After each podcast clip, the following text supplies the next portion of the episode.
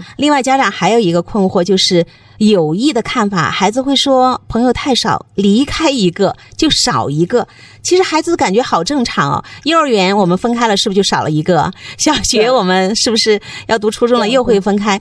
但是真的会少吗？就是关于这个友谊啊，孩子会有这样一种比较消极表达的时候，我们怎么可以让孩子看到积极的意义？而且在这个时代，真的离开了就没有再联系吗？好多时候家长一听到孩子有一些什么消极的观点呐，或者有消极情绪的呈现啊，家长就恨不得立刻给他搬过来，对，要积极，要向上，这些都太着急了。每个人的情绪和动机都永远都不会有错，他只是他的行为有没有效果而已。好，所以说我们要去看到、接纳他当下的这样一个情绪，或者他这个他有某一项动机哈，我要去接纳他。当孩子有这样一种感知的时候啊，你就说嗯，确实哈，你看这个好朋友离开了，你会觉得很悲伤，你会有点不舍，你会觉得哎呀，这么好的朋友哈，然后我们就可能会天隔一方哈，然后就看得出来哈，你对他是多么的留恋，他们希望能够跟他在一起，就把孩子内在那那份感受。给他读出来嘛，就希望孩子感受到他有这种感知和感受，那是正常的呀。然后呢，我们也同时要看到，你看你是一个如此重情的孩子，这个世界它真的是地球就像一个地球村一样，我们连接的方式有很多，会让孩子看得到，即便分开，物理空间的分开，其实。时空，我们还有很多的方法可以进行缩短啊。是啊，留个电话呀，加个微信啊，QQ 啊，QQ 啊，对 对。即便即便在太太平洋彼岸，我们也都可以，就仿佛就在身边。是是是，对。让孩子感受到哦，世界就是这个样子。第二呢，我们要用发展的思维去看待。你还有新的朋友来。我们才十岁呀，对不对？你看，爸爸小的时候也只有一个、两个、三个朋友。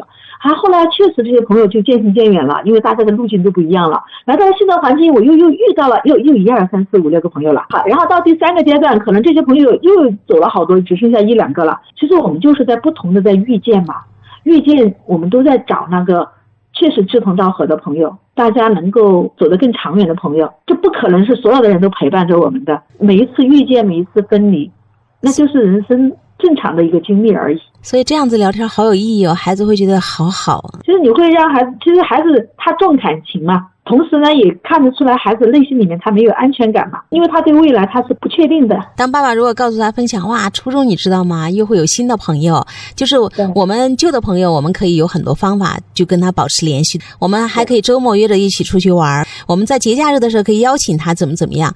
宝贝儿，你知道吗？你在初中你会像小学一样，跟孩子去想，小学是不是一开始就成为朋友？孩子说没有啊，我们都是怎么怎么样，我们才成为好朋友的。你知道吗？在初中你也会发生这些哦，就是你会让。孩子觉得很安全，你看我，他就会突然想到啊，我小学也不是第一天就交到了很多好朋友，是不是？有很多方法，我们就是这样子去跟孩子聊。但是如果家长离开一个少一个，你怎么能这样想呢？啊，不行哈，你这个太消极了。朋友嘛，遍天下，没有看到孩子的感受。毕业了，你看我的朋友就离开我了，就少一个。但是我们可以跟他聊，这个少是真正的少吗？他其实也可以保留的，而且你还会有新朋友。不要把天聊死了，不要觉得孩子一表达消极的，我们就觉得不好，一定是正面的、积极的。阳光的，永远正能量的才是好。其实喜怒哀乐这些情绪都是老天爷送给我们的礼物。对，它在折射出我们当下有什么样的感受和需求。是。那我我们就是从这个情绪当中去看到，哦，原来孩子是特别渴望友情的。那我们就看到孩子，哦，原来他是有这样一种需求。哎，有哪些方法可以满足我们这种需求呢？让他看到这种被满足的可能性。哦，原来是如此简单。啊，让孩子感觉到哇。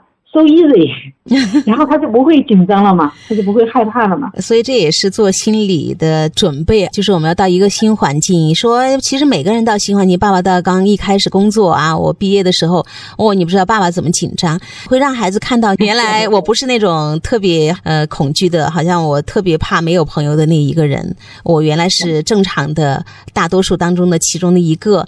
这不是就不焦虑了吗？是不是？跟孩子聊天啊，家长真的要接得住。当然，我们说也有几个标准的技术动作，看谈感受嘛，然后情感的交流啊，在这个过程当中，不是要去讲道理，我要说服你听我的啊，这个基本上就把天聊死了。